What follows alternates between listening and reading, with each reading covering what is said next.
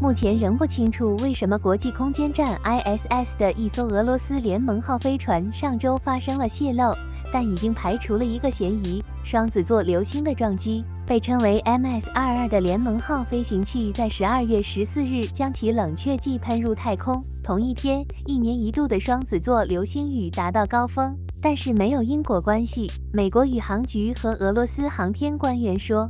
我们确实看了正在发生的流星雨。美国宇航局国际空间站项目经理 Joe Montalbano 在周四十二月二十二日的新闻发布会上说，休斯顿的轨迹小组和莫斯科的轨迹小组都确认这不是来自流星雨，它的方向是错误的。NASA 一直在帮助俄罗斯联邦航天局 Roscosmos 进行泄漏调查，而不仅仅是因为这两个机构都是国际空间站的主要合作伙伴。这架联盟号在九月将美国宇航局宇航员弗兰克·卢比奥和两名俄罗斯宇航员带到轨道实验室，并计划在三月将三人送回地球。周日十二月十八日，美国宇航局使用空间站 Canadarm 机械臂上的相机检查了疑似泄漏区域。调查显示，MS-22 上有一个小洞，这显然是泄漏的来源。但官员们说，它的来源仍然是个谜。Montalbano 说。我们在图像方面有一些工作要做，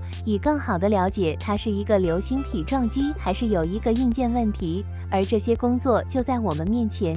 现在被排除在外的双子星只是一类潜在的撞击者，例如有可能是一块太空垃圾打穿了 MS-22 的船体。蒙塔尔巴诺和参加周四电话会议的俄罗斯航天局载人航天项目执行主任谢尔盖克里卡列夫说。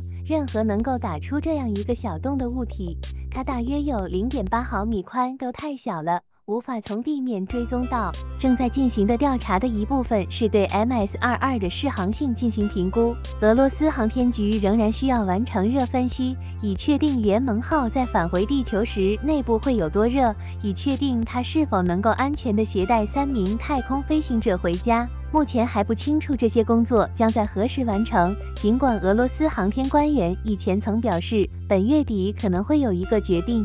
如果俄罗斯航天局得出结论，让宇航员乘坐 MS-22 的风险太大，该机构将致力于快速跟踪下一个联盟号的发射。该飞行器原定于三月中旬从俄罗斯管理的哈萨克斯坦拜科努尔航天发射场升空，上面有三个人。蒙塔尔巴诺说，快速跟踪将涉及提前几周，也许是在二月下旬，在不配备人员的情况下发射。在这种情况下，MS-22 仍将返回地球，但没有乘客。